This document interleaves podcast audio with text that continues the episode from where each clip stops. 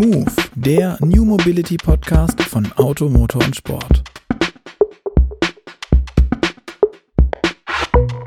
Hallo und herzlich willkommen zu Move, dem New Mobility Podcast von Auto, Motor und Sport. Mein Name ist Luca Leicht und heute hostet diesen Podcast ich möchte fast schon sagen, endlich wieder einmal mein geschätzter Kollege Patrick Lang mit mir. Hallo Patrick, schön, dass du dabei bist. Das freut mich auch sehr. Hallo auch von mir. Wir wollen heute über das Thema Software reden, genauer über Betriebssysteme fürs Auto, automatisiertes Fahren und die Digitalisierung des Fahrzeugs. Also alles keine echten Brot- und Butterthemen für die Autoindustrie, sondern das, womit sie sich vielleicht ein bisschen schwer tun. Deswegen haben wir heute einen Gast eingeladen, der tatsächlich schon zweimal bei uns zu Gast war. Das erste Mal bei sein, in seiner alten Position bei Nvidia und danach bei seiner aktuellen Funktion bei Apex AI.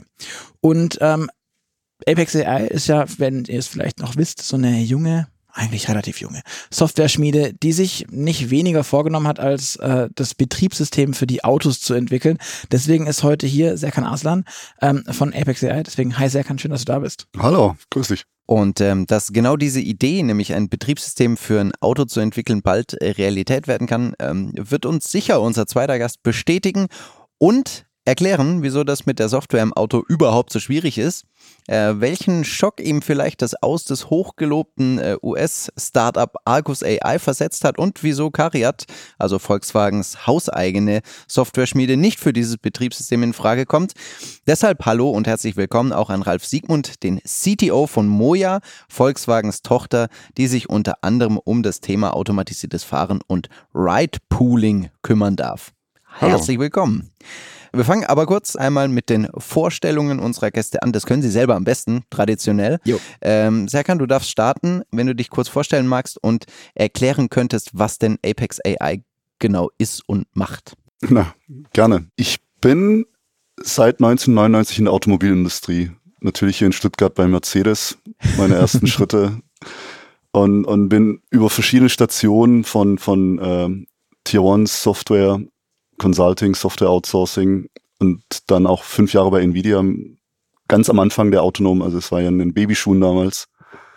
Und 2020 habe ich mich dann in Richtung Software entschieden. Jetzt weiß es ja auch jeder, Software ist die Zukunft, auch in der Autoindustrie. Da bin ich ganz stolz darauf, dass ich ganz vorne ganz am Anfang dabei war.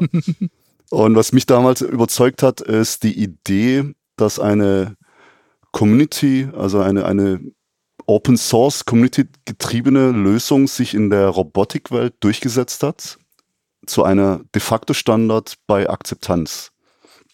Und das ist immer die, die, die größte Leistung, die es gibt. Also es ist kein Standard, wo irgendjemand was diktiert, sondern die Community hat für sich über die letzten 15 Jahre eine Entwicklungsumgebung, ganze Tools, Libraries mit jetzt inzwischen über 100.000 von oder mehr als 100.000 von, von Entwicklern ein, ein, sich auf einen Standard geeinigt. Mhm. Und, und die Idee von Jan und Dejan, beiden Gründern, ähm, mit, mit ähm, waren sicherlich die ersten, die mit Ross gearbeitet haben bei Bosch und, und vorher auch. Die Idee war, das, was Ross in der Robotik ist, lässt sich doch in die automobile Anforderung überführen. Ähm, damals und auch bis 2017 hat jeder gesagt, das ist nicht möglich. Du kannst nicht eine Open Source Software zertifizieren und dann glauben, dass es dann eine Autoanforderung ist. Wie auch immer 2020 hat mich der Jan davon überzeugt und, und seitdem bin ich bei, bei Apex und wir haben. Ja, wir müssen vielleicht kurz zwischen äh, sagen, Jan, Jan Becker meinst Jan du? Becker, genau. Dem, kennt vielleicht nicht jeder, ist äh, Gründer, oder? Von Apex AI? Ist Co-Founder, Gründer ja. und CEO. Er und, und Dejan, beide Co-Founder haben es tatsächlich geschafft, diese bestehende ROS-Lösung so umzuschreiben und die Lücken zu schließen und die erforderlichen Ergänzungen zu machen, dass das Ganze 20 ähm, 21 nach ASLD zertifiziert oder von TÜV. Also Automotive-Spezifikation genau. kriegt. Und ähm, für euch da draußen noch, falls ihr das, falls ihr den Jan jetzt auch kennenlernen ja. wollt, den hatten wir natürlich auch schon mal im Podcast, damals mit dem Serkan zusammen, ich glaube es war Folge 50, falls ihr euch da durchschieben wollt. Ich link euch das aber natürlich in die Show Notes. genau. Und genau. man merkt schon an der Antwort, dass gar nicht ganz trivial ist, äh, zu erklären, was machen nee, man wir. Kann da auch einen ganzen, man kann da auch einen ganzen Podcast zu machen. naja, vielleicht kann man es zusammenfassen. Die moderne State-of-Art-Softwareentwicklung ist in der Telefonwelt, in der Computerwelt, in der Cloud-Welt führend.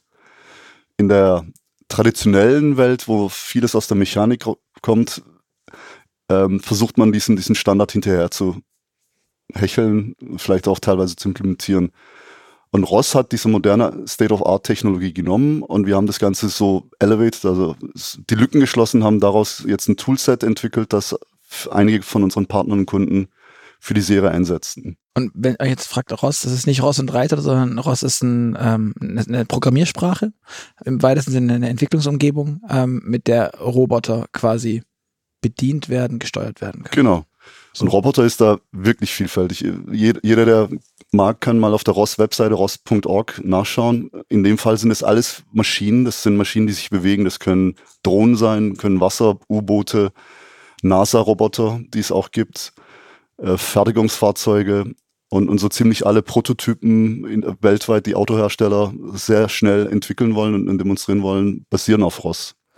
Nur und bisher hat halt dieser Weg von Prototypen in Serienentwicklung gefehlt. Und diese Brücke haben wir jetzt geschlagen. Okay, jetzt haben wir, glaube ich, grob verstanden, was, was Apex äh, so treibt. Äh, nun zu dir, Ralf. Ähm, wer bist du? Wo kommst du her? Was hast du gemacht? Bist du CTO bei Moja? Was war vorher? Und wieso bist du da, wo du bist? Und was tust du dort? Ja, ähm, sehr spannend. Als äh, Serkan das eben alles erzählt hat, da hat es bei mir ein paar Mal Klick gemacht. Also ähm, du hast ja sehr stark äh, Open Source angesprochen. Als ich überhaupt in, in, in den Bereich IT kam, ich äh, war vorher Biochemiker in der Wissenschaft, habe mich da schon sehr stark mit äh, Informatik beschäftigt, sehr viel Bioinformatik und ähm, High Performance Computing damals gemacht und bin dann in die IT-Beratung, erster Kunde Airbus, äh, ganz ähnliche Rechenmethoden, äh, verteiltes Rechnen und ähm, von Anfang an war, ich war eigentlich in einem Unternehmen, was Oracle Certified Partner war, die also sehr stark so, so einen Industriefokus hatten, so Firmen wie Oracle und IBM und war da der Gegenpol. Habe mich sehr früh schon mit Open Source Software, ich war so immer der äh, der Punk, der da rumlief und meinte, das, das kann man doch auch anders machen. Ne? Also, genau. Äh, und das war zunehmend erfolgreich. Wir haben immer größere Projekte gemacht und äh, konnten auch Menschen überzeugen, dass es auf Partnerschaften ankommt und dass es darauf ankommt, äh, mit den Richtigen zusammenzuarbeiten und nicht mit einem großen Konzern, der jetzt mehr so ein äh, Lizenzprodukt hat und äh, verspricht, er hätte schon für alles eine Lösung. Genau, das zog sich da durch meine, meine Zeit war spannend, wurde immer größer, wurde dann immer mehr managementlastig. Ähm, oder auch Presales-lastig. Äh, dann bin ich da mit Freuden auch mal wieder raus und äh, bin dann zu Otto und habe da in einem großen skalierten ähm, ja, IT-Projekt eigentlich äh, denn eine Standardsoftware, die die verwendet haben, abgelöst durch eine agil entwickelte Eigenentwicklung. Mit, mit 350 Leuten waren wir da. Und das Tolle war, es gab so, ein, so einen Raum, in dem jeder beitragen konnte und äh, ein hohes Vertrauen war. Also es war nicht so, diese typische Situation, äh, dass Techies äh, schon sehr starke Vorgaben hatten, sondern hat halt sehr viel Vertrauen geschenkt. Ähm, das war ein super wichtiges Projekt für das Unternehmen, denn die Weihnachtsgeschäfte, da gab es immer Lastprobleme mit der Standardsoftware. Und äh, uns ist es dann gelungen, mit, mit viel Mut ähm, die Ablösung ein Jahr vorher durchzuführen. Es hat also auch einen hohen äh, monetären Wert war für mich ein großartiges Erlebnis, mit vielen Menschen gemeinsam, äh, auch in dem Open Source Bereich oder mit freier Technologieauswahl was zu tun. Da war es dann aber auch ein bisschen vorbei, kann man sich ja vorstellen. Äh, dann, äh, wenn man sowas erreicht hat, äh, gibt es auch mal so einen Dip.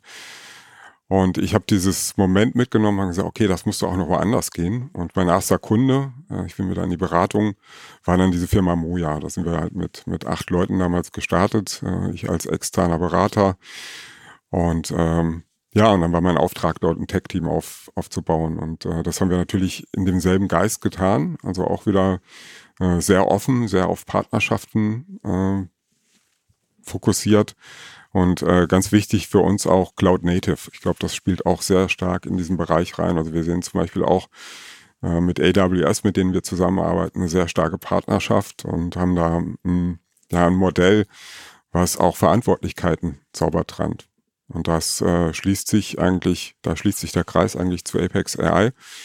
Ähm, Moja beschäftigt sich ja hauptsächlich mit Cloud-Software, mit, äh, mit äh, Software, die auf den Handys von Kunden äh, stattfindet oder auch in Backends Optimierungen durchführt. Und irgendwann ähm, dann war die Frage, wenn du einen Kunden-Touchpoint im Auto hast, wenn du mit Kunden interagierst, wie machst du das denn dann? Macht man das klassisch Automotive? Oder gibt es denn auch solche Umgebungen und solche Welten halt? Und äh, ja, tatsächlich durch euren Podcast äh, äh, bin ich dann auch äh, zuerst mal auf Apex AI äh, aufmerksam geworden und genau Fluch die Story, der die Kuppler Podcast. ja, Ja, wann war das? Dein gen- Herzblatt gefunden hier. Schön. Ja, und genau dieses Thema ROS, dass das eigentlich ein Open Source Projekt ist, was extrem viele, viel Support und eine hohe Verwendung hat. Aber andererseits Apex eine Firma ist, die, die das äh, in einem ganz speziellen Kontext, also auch funktionskritische Software, ja, supportet und, und auch vorantreibt. Das war für uns super spannend.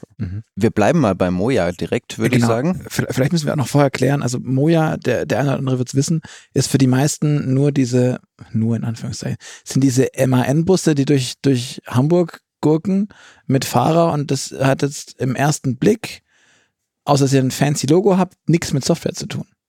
Für alle Normalsterblichen. Ich glaube, die Brücke musst du jetzt als CTO nochmal schlagen, wie wir von dem, von den MAN Sprintern, Craftern, was ist das, TG, oh je, E. TGS, TGE?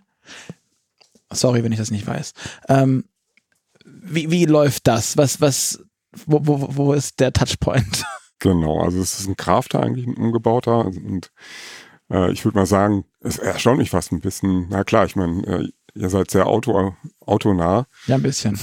Kann, kann, kann, man, kann man uns vorwerfen, ja. Ja. ähm, denn ich sehe das eigentlich ein bisschen andersrum. Also ich habe Muja auch so kennengelernt.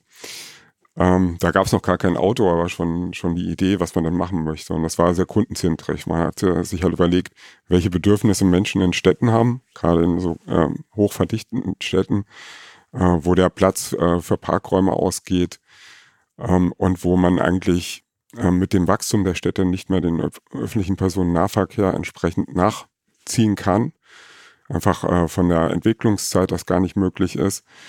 Und man dann gesagt hat, äh, gibt es eine Möglichkeit, über geteilte Verkehre eine Optimierung durchzuführen und einfach die gefahrenen Kilometer pro Transportkilometer zu reduzieren und eigentlich eine Alternative zu dem Benutzen des privaten PKWs zu bieten. Und äh, das erste, was ich gesehen habe, war eine Optimierungskurve. Die hat dann gesagt, also wenn wir denn Fahrten teilen wollen, dann brauchen wir immer mehr Autos in so einer Stadt und ähm, die beginnt dann halt quasi relativ steil und äh, sättigt dann irgendwann bei ein paar tausend Fahrzeugen. Und das war für mich das Spannende an dem Unternehmen halt. Also die, ähm, dass da eigentlich eine mathematische Optimierung dahinter steht, ähm, dass da Modell hintersteht, was natürlich auch das Verhalten von Menschen beeinflusst. Und ja, dazu braucht es auch ein Auto. Und das Auto war dann auch sehr konsequent von der Seite her gedacht. Also es, es hat, äh, ist relativ groß, ähm, hat so einen Ohrensessel-Effekt, äh, dass du relativ ähm, isoliert in deiner Bubble bist und ähm, dich quasi gar nicht äh, so sehr in einem öffentlichen Raum äh, befindest. Es hat natürlich äh, Wi-Fi und USB, so dass du eigentlich ähm, Mobilität so wahrnimmst, du initiierst das mit einer App. Äh, die App ist super einfach zu bedienen, äh, entspricht deinen Erwartungen, wie du sonst mit Apps umgehst in, in deinem Leben. Du wirst dann möglichst mit bester UX ins Auto geführt, äh, du wirst chauffiert, kommst an deinem Ziel an und kannst dich eigentlich komplett entspannen, kannst deine Zeit nutzen für Themen, die dir wichtig sind und brauchst dich mit dem Thema Mobilität gar nicht weiter beschäftigen. Und das ist die, die Ausgangsidee für uns. Ne? Also und äh, ja, dazu braucht es ein Auto und es ist einfach toll, äh, was wir da von Volkswagen auch bekommen haben.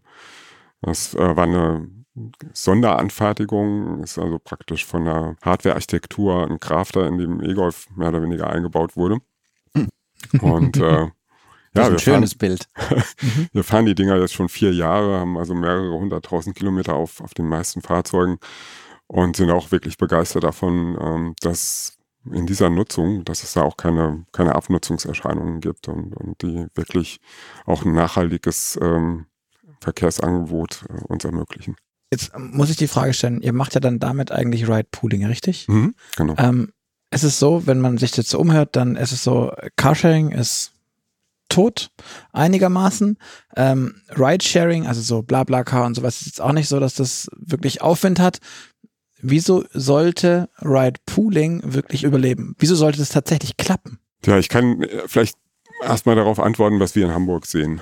Ähm, wir haben eine Flotte von 500 Fahrzeugen, was schon relativ groß ist. Es gibt eigentlich kaum andere. Es gibt äh, kleinere Experimente, so mit, mit 20, 30 mhm. Fahrzeugen mhm. in der Stadt. Äh, und wir bringen typischerweise so in Peaks mal 250, maximal 300 Fahrzeuge davon aus und sehen, dass wir eine sehr viel höhere Nachfrage nach unserem Dienst haben, als wir die äh, befriedigen können. Das heißt, also es gibt sehr viele Kunden, äh, die mit Moja fahren möchten, auch zu den Preisen, die wir setzen. Ähm, und der Blocker für uns ist momentan die Skalierbarkeit des, des Dienstes mit manuellem Fahrbetrieb. Mhm. Das heißt, also unsere Erfahrung, die wir jetzt in Hamburg sehen, ist, dass es sehr gut angenommen wird und äh, wirklich als Alternative auch ähm, einen Platz am Markt hat und auch als Ergänzung.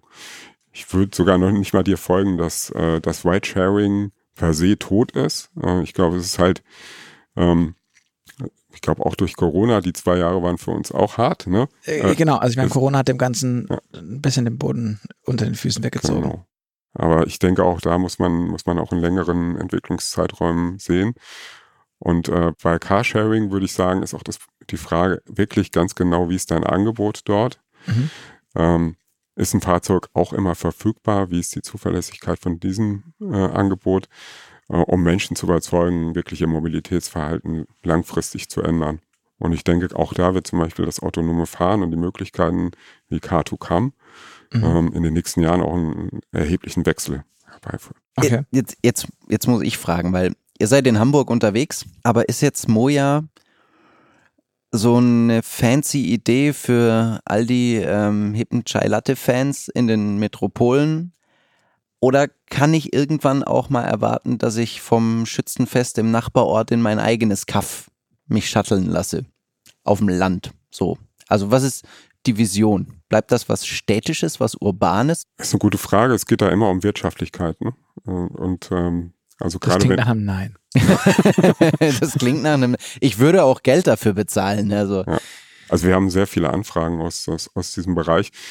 Aber du kannst natürlich, also Moja ist ein sehr datengetriebenes Unternehmen. Also wir schauen uns ziemlich genau die Potenziale an, schauen uns natürlich die, die Leerfahrten, die du erzeugen würdest, wenn du äh, bei einer sehr weit verteilten Nachfrage einen Dienst anbieten würdest, wo ein Fahrzeug zu dir kommt, äh, wegfährt, mhm. das ist ja im Prinzip dann Taxibetrieb, ähm, welche Optimierungspotenziale es da gibt. Und da gibt's Limits. Das kann natürlich so sein, ähm, wenn sich technologisch über das autonome Fahren äh, Kosten drastisch reduzieren. Weil ein Fahrer wegfällt. Weil ein Fahrer wegfällt mhm. und weil die Fahrzeuge natürlich dann auch äh, problemlos an beliebigen Orten warten können. Ne? Also mhm. das Problem ist ja nicht die Zeit, die der Fahrer fährt, sondern die, äh, die Zeit, in der der Fahrer keinen Auftrag einfach hätte. rumsitzt und, und ja, rumsitzt. Ja, ne? Mhm. Das sind einfach Dinge, die möchte man eigentlich dem Fahrer nicht zumuten und sind natürlich wirtschaftlich nicht tragbar.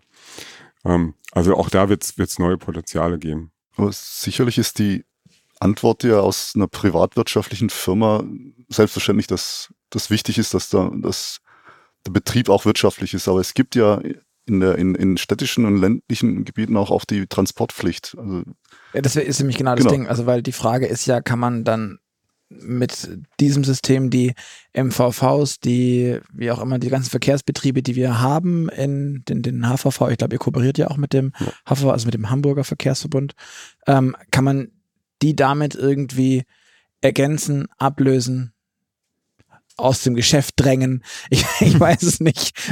Ja gut, da muss ich jetzt auch äh, nochmal einsteigen. Ich, ich fange mal an mit dem Chai Latte halt. So verstehen wir uns jetzt äh, nicht. Äh, es ist schon cool, äh, Moja zu fahren.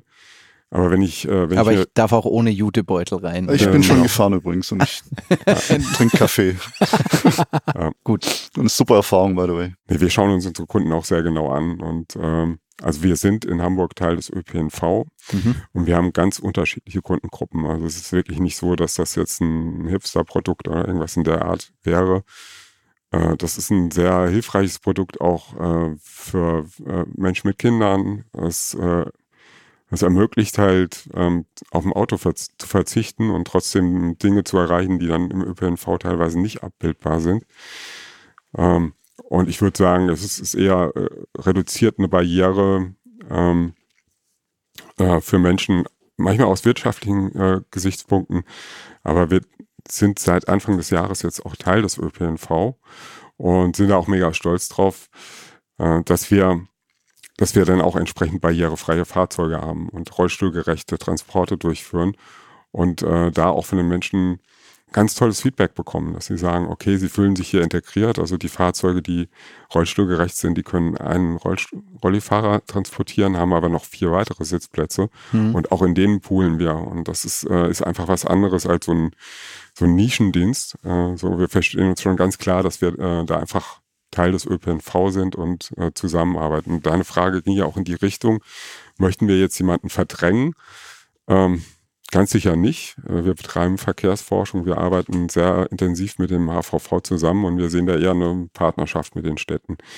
Wenn, wenn es um was verdrängen ginge, dann wäre das natürlich, ähm, wären das private Fahrten, die Nutzung des eigenen Fahrzeugs.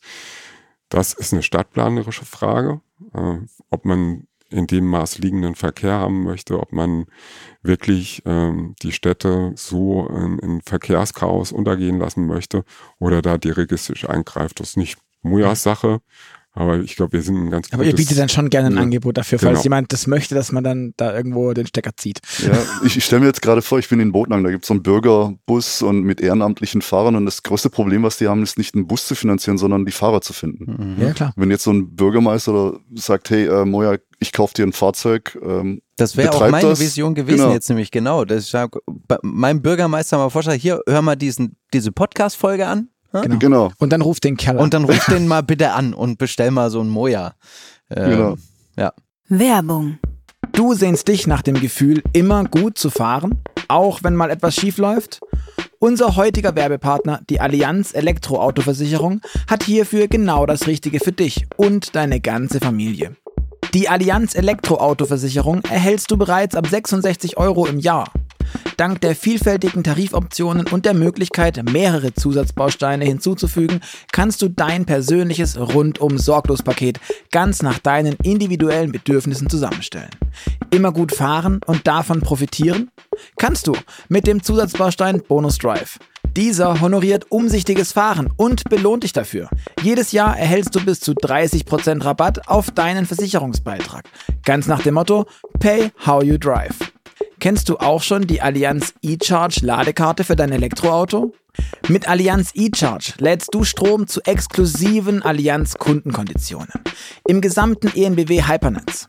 Profitiere von europaweiten einheitlichen Preisen und dem Top-Schnellladenetz der ENBW Mobility Plus. Das Gefühl, immer gut zu fahren. Informiere dich jetzt unter allianz.de/auto oder lass dich persönlich in deiner Nähe beraten. Allianz, da für dein Leben. Jetzt haben wir ja gesprochen, was ihr so plant, was ihr vorhabt. Was ist denn konkret gerade da? Was kostet so eine Fahrt? Wie viele Leute sind es, die, die ihr bewegt pro Tag, pro Stunde, pro Auto? Ähm, wenn, wenn man das in Zahlen gießt, was kommt da raus? Und vielleicht auch für, für die, die es nicht kennen, wie funktioniert es genau? Also eine App ist im Spiel, ne, haben wir schon gehört.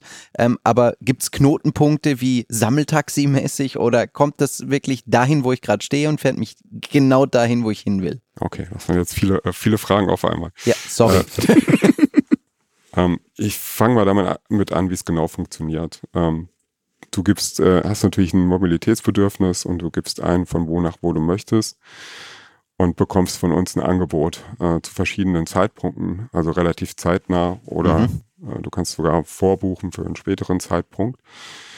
Und das Angebot umfasst einen Preis und der Preis ist dann auch fix in diesem Moment. Das heißt, wir haben ein dynamisches Pricing, das ähm, tatsächlich die Nachfrage und das von uns darstellbare Angebot berücksichtigt und äh, zu diesem Zeitpunkt halt einen angemessenen Preis fixiert. Also in Off-Peak-Zeiten sind wir günstiger, in hohen Nachfragezeiten sind wir etwas teurer. Also im Mittel liegt unser Preis äh, bei 9 bis 11 Euro pro Fahrt. Das wäre im Stadtgebiet Hamburg ähm, schon eine umfangreiche Fahrt. Äh, man kann so sagen. Da komme ich relativ weit. So. Und ja. unter Gesichtspunkten von einem Deutschland-Ticket auch echt weit. Das heißt also, äh, das ist schon, schon ein ordentliches Stück. Also ich glaube, so etwa bei einem Euro pro Kilometer bewegen wir uns da. Mhm. Also da okay. seid ihr schon ein bisschen unterwegs. War immer noch günstiger als ein Taxi. Ich wollte gerade sagen, das ist wesentlich günstiger als ein Taxi. Das stimmt. Pro, pro Meter eine Schweißperle mehr auf der Stirn hast, wenn du auf den Preis guckst. Genau, dann können wir ja mal weitergehen. Jetzt hast du dein Angebot ausgewählt und dann bekommst du äh, von uns eigentlich einen Zeitraum äh, genannt. Also du bekommst einen Abfahrt, äh, Mhm. einen Zeitpunkt von uns äh, genannt. Und äh, du hattest ja gefragt, ob wir von äh, praktisch von dort zu Dorf fahren oder ob wir Haltestellen haben. Ja, wir haben Haltestellen, Mhm. virtuelle Haltestellen, die wir äh, mit der Stadt abstimmen. Denn wir wollen Mhm. jetzt auch nicht irgendwie ähm, ja, den Verkehr behindern oder in, in irgendeiner Weise andere beeinträchtigen. Also von der Feuerwehr würden wir jetzt eher nicht halten. Ja, Das heißt, okay. ähm, die Punkte sind genau geplant. Es gibt also ein virtuelles Netz. Und wenn du jetzt in der Nähe des Netzes dein Ziel angibst, äh, dann siehst du auf der App genau an die Stelle an, die virtuelle Haltestelle, an der wir dich absetzen werden. Mhm. Okay. Zu diesem Zeitpunkt bekommst du auch einen Zeitraum genannt, ein frühestmöglicher Zeitpunkt, zu dem wir dich absetzen und ein spätmöglichster. Und äh, diesen, diesen Raum, den nutzen wir als genau, um deine Fahrt mit anderen Fahrten zusammenzulegen. Das Mhm. heißt also, wenn es in diesem Zeitraum möglich ist, einen Umweg in deine Fahrt einzubauen oder jemanden, äh, der schon im Mhm. Fahrzeug ist, während deiner Fahrt an einer anderen Stelle abzusetzen und Mhm. dich dann an dein Ziel zu bringen, dann tun wir das. Und so erreichen wir halt das Pooling und erreichen, dass wir weniger Kilometer als ein Taxi oder ein Hailing-Dienst fahren müssen, um dieselbe Menge von, von Transporten durchzuführen. Okay. Habe ich kapiert. Und dann zu den Zahlen. Ähm, wir haben jetzt gehört, ein Euro pro Kilometer ungefähr. Hast du dann Referenz? Was kostet denn ein Euro pro Kilometer im ÖPNV, so Bus, Bahn und sowas? Äh, ich Das ist wahrscheinlich sehr, sehr unterschiedlich, wenn ich mir die- überlege. äh, Die, die Kurzstrecke jetzt bei uns hier in Stuttgart kostet, glaube ich, irgendwie knappe 2,71 Euro, 1,70 meine ich, oder sowas in dem Dreh. Serkan, du kommst ja auch von hier. Du, Ja, aber das sind nur, nur Kurzstrecken, das sind nur zwei Stationen. ja, Mhm, genau. genau. aber Jetzt hier- jetzt kann ich von der, von Cannstatt Ja. aus bis, bis äh, Stadtmitte fahren, das wären dann sieben Kilometer. Also von daher ist es oder sechs, das ist dann schon ein Drei, vier Euro dann, 3,30. sowas, genau. Also du sprichst es halt genau an. Also Tarifmodelle im ÖPNV sind hochkomplex. Äh, ist manchmal schwierig zu verstehen. äh, Sehr, ja. Zu welchem Preis du, äh, was denn jetzt genau eine Kurzstrecke ist. Und, was wo ist so nicht. eine Und- Zone eigentlich? Ja, genau. Und, Ja. und warum braucht man die? Also Und, und, und wer will die? Genau, also wir, wir als Teil des ÖPNV ähm, geben wir jetzt ähm, Dauerkarteninhabern 1 Euro Rabatt auf die Fahrt mit Moja. Also Ja. wenn die irgendwie ein Abo bei Genau. dem, okay, Ja. verstehe. Ähm, ansonsten haben wir halt eher ein, ein digitales Modell, wie ich schon erläutert habe, das sich Hm. eher an, ähm, an Angebot und Nachfrage orientiert und für, für die Kunden auch relativ nachvollziehbar und transparent ist. Ne? Und wie viele Kunden sind das dann, die da in so einem Auto sitzen pro Fahrt im Schnitt oder auch zu Peak und zu Nicht-Peak-Zeiten? Ja, das ist auch eine spannende Frage. Wir haben eine ganze Zeit viel Feedbacks bekommen. Euer Fahrzeug ist ja immer leer. Und ähm, das ist ein bisschen überraschend, wenn man, äh, wenn man sich dann die Zahlen genau anschaut. Dann äh, sieht man da natürlich eine erhebliche Saisonalität. Also in Hamburg äh, ist ja auch äh, Freizeit äh, und, und äh, Party ein wichtiger Punkt äh, für die Stadt. Äh, da sind die Fahrzeuge fast immer gesamt, also proppenvoll. Also es sind wirklich sechs Leute im Fahrzeug. Äh, jeder Platz ist belegt. In den Pendelzeiten ist es auch so, da haben wir auch höhere äh, Poolingquoten. Und in anderen Zeiten ist es eher weniger. Aber wenn man sich das dann genauer anschaut, ähm, haben wir immer noch ein wesentlich effizienteres System, weil wir ganz häufig mh, keine Rückkehr zu irgendeiner Stelle haben, sondern auch Fahrten verketten. Und auch wenn, die, wenn du nur eine Teilüberlappung hast, also praktisch nur ein Bruchteil der Fahrt äh, gepoolt wird, führt das natürlich immer noch dazu, dass die, die An- und Abwege gar nicht hast halt. Ne? Mhm. Dass du wirklich ähm, relativ effizient bist. Also es schwankt in der Tat dann zwischen Einzelfahrten, dass du also da einsteigst und sagst ja eigentlich wie ein Taxi und ähm, ja, vier, fünf Parteien, die, äh, die gepoolt sind in einem Auto. Also zum Beispiel zwei Menschen, die gemeinsam fahren und andere, die einzeln dazukommen. Aber auf den Kilometer, den ihr fahrt, wie viele Leute sitzen da im Schnitt drin? Um das ein bisschen habhafter vorstellbar reeller zu machen. Also deine Frage wäre praktisch, ob wie viel Kilometer Ahnung, Transport wir durchführen. Oder irgendwas anderes, irgendwas, was man sich plastischer besser vorstellen kann, als manchmal ist es leer und manchmal ist es voll. Mhm. Weil an dem Punkt stehen wir aktuell. Und Ja. ja, das ist absehbar gewesen, dass es manchmal leer ist und manchmal voll. Genau. Also so die Zielkorridore, die wir haben, und das, das ist jetzt gar nicht so einfach für mich zu beantworten, da müsste ich jetzt wirklich auch in unsere Systeme reinschauen, die bewegen sich grob gesagt äh, etwas über ähm, einen Transportkilometer pro gefahrenen Kilometer. Äh, mhm. Was schon recht viel ist, wenn man sich überlegt, dass du halt bei Taxis entsprechend nie auf diesen Wert kommen wirst. Nee, weil die, eben durch An- und Abfahrt. Genau. Ne? Leer zurückfährt. Ja. Und äh, die, die schwanken aber halt sehr stark. Du siehst halt genau mhm. dann wieder diese Kurve, äh, dass mit, ähm, mit steigendem Angebot und steigender Nachfrage äh, sich diese Zahl deutlich ändert. Mhm. Also was wir machen ist, wir führen Verkehrssimulationen in verschiedenen Städten äh, durch und können genau simulationsbasiert äh, zeigen, dass wir diese Zahl deutlich erhöhen können, also eher in die Richtung von zwei kommen, ähm, wenn wir relevante Mengen von äh, oder einen relevanten Anteil an dem Modal Split auch erreichen. Mhm. Das kannst du allerdings, ähm, da bräuchtest du in Hamburg, müsstest du mindestens 1000, ja 2000 Fahrzeuge. Und ihr habt aktuell, sagtest du, 200 bis 300 gleichzeitig ja, im Einsatz genau. an Fahrzeugen, 500 habt ihr stehen Exakt. in ja. Summe? Okay. Aber ich glaube, Preis ist ja nicht das einzige Argument hier, oder?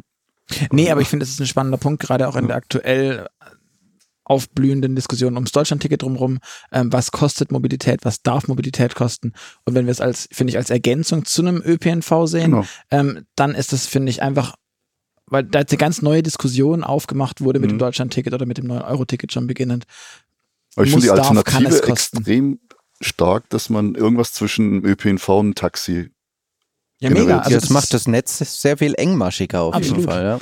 Und wenn, in Hamburg war ich jetzt ein paar Mal und bin vom Flughafen in die Stadt genau mit dieser Lösung gefahren. Oder es gibt Strecken, wo ich festgestellt habe, äh, Bus, Bahn, da muss ich jetzt. Dann sag mal, sehr was hat es gekostet? Einfach, dass wir das vielleicht plastisch mal auch, auch vor Augen haben können. Das war jetzt genau diese Summe, 8, 9. 8, 9, Euro, 10 Euro, irgendwie sowas. Mhm. Wenn okay. ich jetzt von mir zu Hause zum Flughafen, sind wir bei 40 Euro. Ja, mit dem Taxi, ja. Locker wahrscheinlich. Und mit, mit, der Bahn ist es nicht möglich, da müsste ich ja über die Stadt umfahren, dann brauche ich irgendwie gefühlt 40, 50 Minuten. Mhm. Also das ist dann immer so ein Trade-off. Ja. Und in, in, so einem überfüllten Bus oder Bahn, jetzt mit der Bahnticket, äh, fahre ich schon lange nicht mehr mit Regionalbahn. Mhm. Ja, kann ich aus, aus, ja. aus diversen Gründen nachvollziehen. Ich habe mich gestern Abend, als ich äh, dann heimfuhr vom Flughafen, auch äh, mir ein Karten, das heißt nicht mehr, ein Schernau, ein Schernau gegönnt. Jetzt klingt irgendwie sehr weird. Ich habe mir. Was ist das? Das ist das, Ach, was, mal, ah, was, was, was, mal Car2Go war und dann ähm, und zwischendrin Hast du nicht vorhin gesagt, Carsharing ist tot, aber ja. ja, es gibt ja keine Autos, es ihr seht es, wobei Stuttgart war vielleicht auch ähm, überfüllt mit diesen Daimler-Autos. Ja. Die hat meine Flotte von, ich glaube, über 500 Fahrzeugen hier und jetzt sind Das war echt viel, ja. Und jetzt ist es quasi nichts mehr. Also du hättest auch einen E-Scooter nehmen können. Ich hätte way. auch mit dem E-Scooter runter nach Cannstatt rollen können, das stimmt. ähm, vielleicht auch nicht, nicht nachts. Ähm, Du hattest vorhin schon angesprochen, Ralf, das Thema autonomes Fahren ist das, was bei euch wahrscheinlich irgendwie Triggerpoint ist und Ziel des ganzen Spiels und dass ihr diese Menschen, die ihr momentan noch anstellt, irgendwie softwareseitig rausrationalisieren könnt. Um das ganz, ganz hart und böse zu formulieren. Gut, ähm, dass du kein Personaler bist. Äh. Naja, äh, man kann es auch echt anders ausdrücken. ich finde das jetzt, okay. Ähm, worauf ich aber eigentlich hinaus wollte, ähm, das Thema autonomes Fahren tragen wir alle in, in dieser Industrie hier schon sehr, sehr lange vor uns her. Aktuell ist es so, dass Mercedes, glaube ich, die letzte oder eine der letzten großen Erfolgsmeldungen gebracht hat mit wir können jetzt autonom Level 4 durch ein Parkhaus fahren. Äh, durch, ähm, durch präzise Parkhaus P6 am Stuttgarter Flughafen. Okay, durch ein durch Parkhaus ein von, Parkhaus. ich weiß nicht, wie viele es sind, ähm, weil da jetzt die Infrastruktur so weit ertüchtigt ist, dass da eine Quadrilliarde Menge an Kameras stehen. Wieso ist euers, euer Versprechen, dass ihr jetzt hier Level 4 auch irgendwie antreiben wollt? Ich habe irgendwas gelesen von 2024. Nicht auch wieder eines dieser Versprechen, die niemand hält, so richtig. So wie die Kernfusion. wie, die, wie, die, Kernfusion. Kalte Kernfusion. Wie genau. E-Fuels für private Pkw. Pkw. Also klar, da gibt es viele, ja. Also, also, ja, ist eine schwierige Frage. Ich meine, äh, Technologie äh, ist immer ein bisschen unberechenbar, aber ähm, ich glaube, was, was als gute Antwort, glaube ich, ähm, oder eine, eine gute Messgröße ist, wie oft bin ich im letzten Jahr mit verschiedenen autonom fahrenden Fahrzeugen gefahren? Das war schon relativ häufig halt. Ne? Also es, äh, ich bin, glaube ich, vor, vor zwei Jahren nicht einmal mit einem autonom fahrenden Fahrzeug gefahren. Und äh, ich muss sagen, es waren jetzt vier oder fünf verschiedene Systeme und äh, teilweise stundenlang äh, und äh, ohne Disengagements in komplexen Verkehrsszenarien der Stadt. Also eigentlich das, was wir selber machen möchten. Was waren das für Systeme, wenn du das schon so erzählst? Was, wo, wo, warst du mit was unterwegs? Kann die nicht alle auflisten, aber es gibt natürlich öffentlich in, in San Francisco gibt es Wemo, äh, gibt es GM Cruise, äh, mit, äh, mit denen bin ich ausführlich äh, gefahren. Ja, jetzt könnt ihr euch vorstellen, dass, ähm, ja gut, also Argo AI natürlich. Ähm, ähm, da brauchen wir jetzt nicht weiter drauf eingehen. Da kommen wir Doch, noch wir das. Da kommen wir das, später das, noch das, drauf. das steht hier noch mehrmals. ich habe das auch gelesen. Und, und dann gibt es natürlich technologische Optionen, die für uns jetzt auch äh, sehr interessant sind und auf die kann ich mh, tatsächlich heute nicht eingehen, aber Aber was mir sehr leid tut. wir hatten ja in meiner Zeit ein ein Video genau zu diesem Thema vor gefühlt, glaube ich, sechs Jahren auch schon mal gesprochen. Ja, ich glaube, also, so, so lange nicht. Ich glaube, unseren Podcast gibt es erst seit Oder fünf? vier, fünf, Fünf fünf, Jahren, Jahren, fünf glaube Jahren. ich. Ja, Klar, wenn man, da, damals äh, ging jeder davon aus, dass Level 4 Robotaxis irgendwann Morgen. 2020 morgen. Es war immer Serie morgen. ist. Ja. Ähm, und jetzt hat, glaube ich, inzwischen der letzte Autohersteller, Pkw-Hersteller, dann verkündet, dass er sich von diesem Level 4 verabschiedet und sich wieder auf sein Kerngeschäft Auto mit Level 2, Level 3, ADAS, also assistiertes Fahren Mhm. und, und Autobahn, äh, Hände weg, aber immer noch der Fahrer Ja. im Sitz.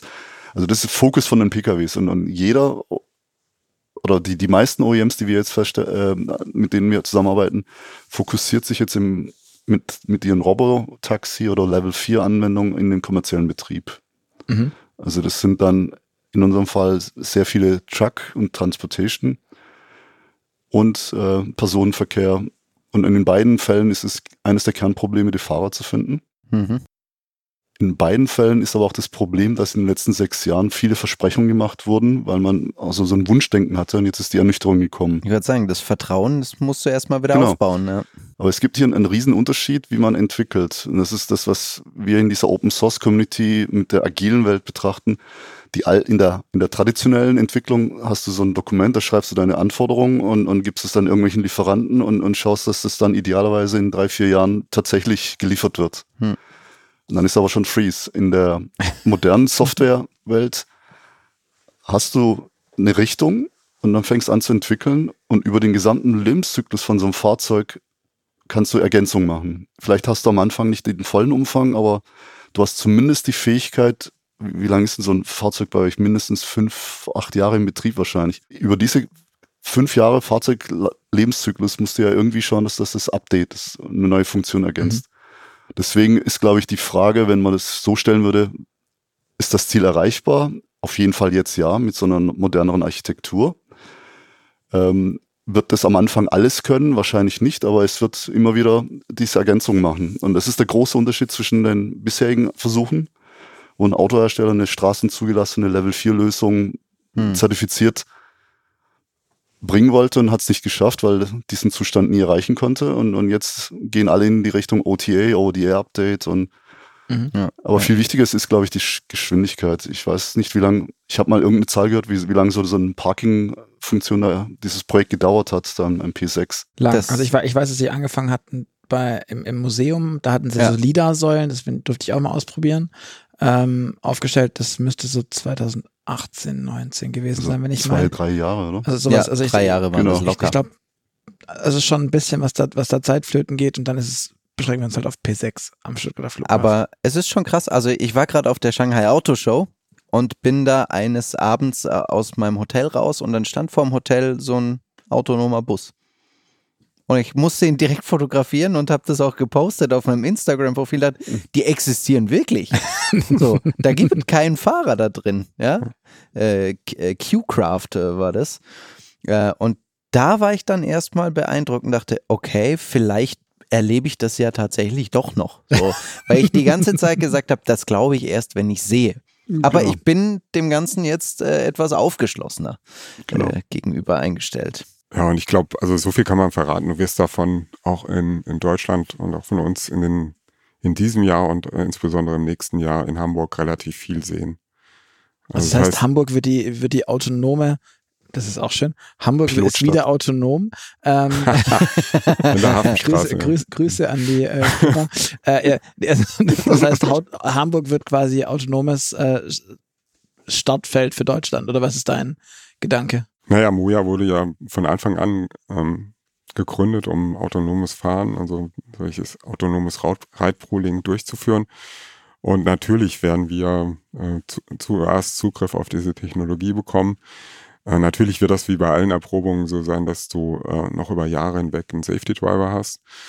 Ähm, Tatsächlich über Jahre hinweg. Ja. Was kannst du deine Prognose machen bis 2035, 80? Nein, nein, nein, nein, nein. Also ja, ich meine, äh, der Deutschlandtakt war geplant auf wann und soll jetzt 2070 fertig sein. Deswegen in so ÖPNV Zeitspannen, ja. da, da redet man ja gern von Dekaden. Ja, Volkswagen und Moja sind ja privatwirtschaftliche Unternehmen. Die also DB die, auch irgendwie. Wirklich. ähm, nee, also äh, wir haben da schon wesentlich ambitioniertere Ziele. Das ist natürlich eine, eine Innovation, die auch erprobt werden muss, sonst würden wir ja keine Erprobung durchführen. Wir gehen davon aus, dass in dem Zeitraum 25, 26 okay. äh, das nicht mehr notwendig sein wird. Ähm, wie gesagt, wir erproben das, ähm, aber wir, wir erproben das schon sehr ernsthaft. Also es ist jetzt nicht, dass wir mhm. irgendwelche fluffy Pläne hätten, die, die das irgendwie mal vorsehen würden oder so, sondern es gibt da ganz konkrete Planungen. Ja. Du hast das Thema Argo ja schon dankenswerterweise selber mal kurz platziert. Ähm, Ende 2022, also für alle, die es nicht wissen, Argo AI war eines der dieser sehr, sehr, sehr, sehr hochgelobten sehr zukunftsträchtig wirkenden, kann man heute so sagen, Startups, die sich mit dem Thema KI und autonomes Fahren irgendwie auseinandergesetzt haben und ja, ein bisschen so der heiße Scheiß waren. Da hat dann äh, coolerweise Ford richtig viel Geld reingesteckt und VW hat richtig viel Geld reingesteckt. Ich glaube, Ford hat am Ende, Ende letzten Jahres 2,7 Milliarden, also das ist diese große Zahl, ähm, Dollar abgeschrieben, weil man das Teil beerdigt hat. Ich glaube, dasselbe gilt auch für VW. Moja ist jetzt der Laden innerhalb von VW, die quasi zuständig sind für das, was Argo hätte machen sollen. Und wie groß war der Schock oder das von dir, als du für dich sagen musstest, ja, wir ziehen da jetzt mit den Stecker? Oder macht das jemand anders? Ja, das stimmt. Wir haben nicht den Stecker gezogen, ähm, sondern Aber das war unsere abgenickt. Schwestergesellschaft, äh, die direkt nur für das autonome Fahren verantwortlich ist. Wer ist es? Äh, die Adimas Task GmbH. Die, die könnt ihr auch mal einladen. Nächster Podcast-Gast. mhm, genau. Ähm, aber waren wir geschockt? Ähm, nein, nicht unbedingt, weil sich das auch ein Stück weit abgezeichnet hat.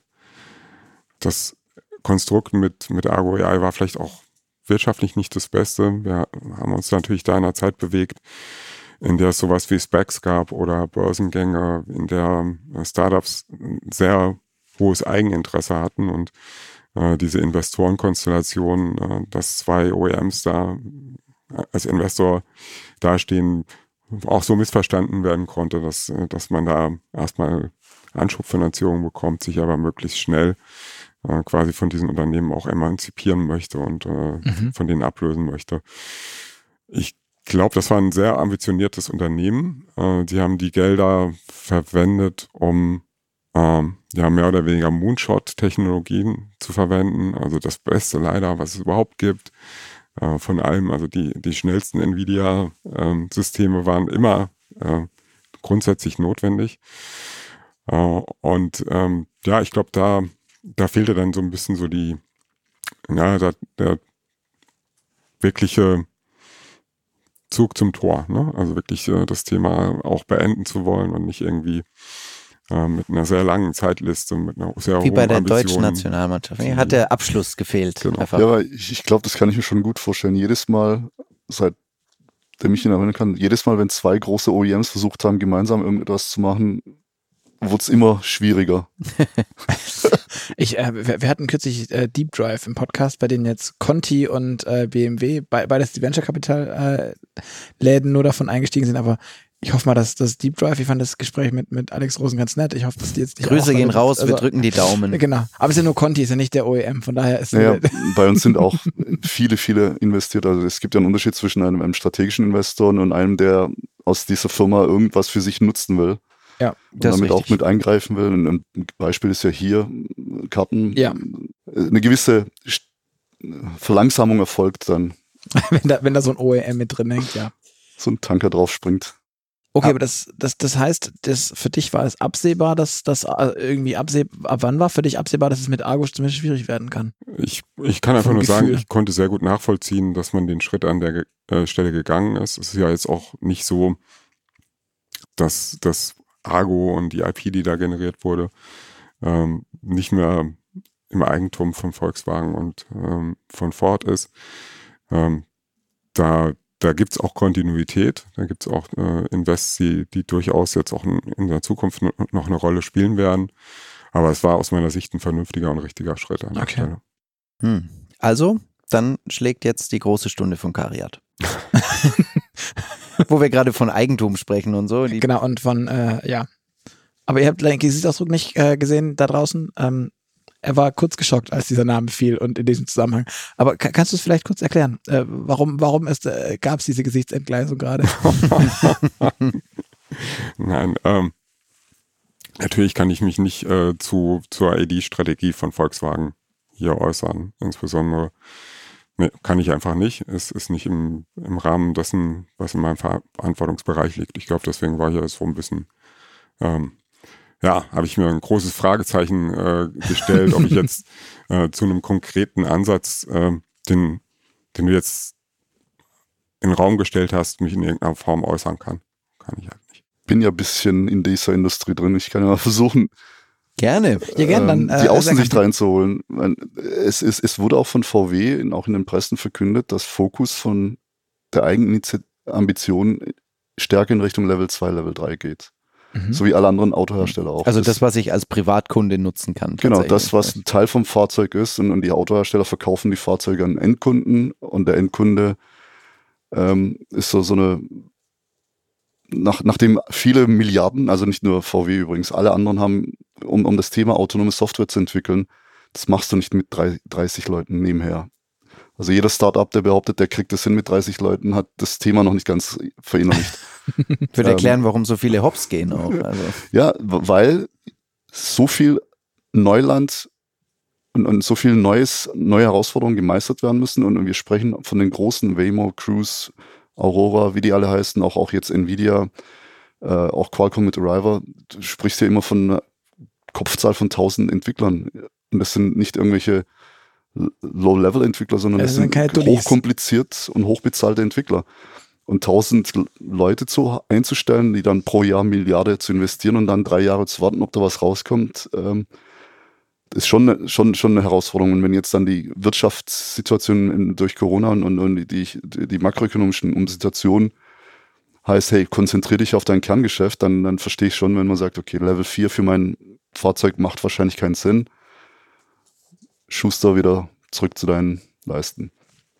Was das Thema autonome Fahrer angeht, das wiederum äh, war ja zu erwarten. Es, es gibt jetzt eine Konsolidierung. Das heißt, nicht mehr 100 Leute, 100 Firmen können jetzt autonome, komplett Level 4 Software entwickeln, sondern das konsolidiert sich und, und die Technologien konsolidieren sich und es, es kristallisieren sich jetzt immer stärker die, ähm, die Lösungen, die, die viele gehen. Am Anfang hat jeder für sich sein Süppchen gekocht und nichts geteilt und Mhm. jetzt gibt's da ein bisschen mehr Kollaboration, so dass jetzt vielleicht fünf, sechs, vielleicht zehn Lösungen geben wird und die werden natürlich auf die Ziellinie erreichen. Mhm. Also es war ja klar, dass nicht 100 Firmen das schaffen werden, sondern irgendwann kommt die Konsolidierung. Aber heißt es, können wir jetzt auch erwarten, dass sich jetzt das Entwicklungstempo steigert, weil sich die Ströme konzentrieren? Also wird es jetzt schneller gehen? Es muss schneller gehen und deswegen sind die Firmen, die Level 4 entwickeln, meistens auch in ihrer agilen Startup-Welt. Also Mhm. ein, ein Aurora, Waymo, Cruise Mhm. sind zwar Cruise ist, ähm, sorry, Mhm. Cruise ist Teil von GM, aber die, Ja. die Mannschaft entwickelt komplett eigenständig. Mhm.